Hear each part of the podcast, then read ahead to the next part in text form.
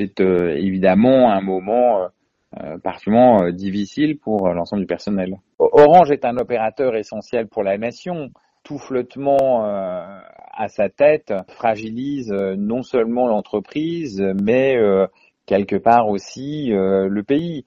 Donc il n'est jamais bon d'avoir ces périodes de flottement, même si on sait que Orange a su euh, retrouver euh, des couleurs euh, après la crise sociale extrêmement violente qui a été celle de la crise des suicides. Stéphane Richard avait permis, avait organisé cette réconciliation sociale, cette sortie de la crise sociale et avait redonné une, dynamique positive à, l'entreprise. C'est ce qui a fait qu'une relation particulière s'est nouée entre lui et les personnels. La maison saura s'en remettre.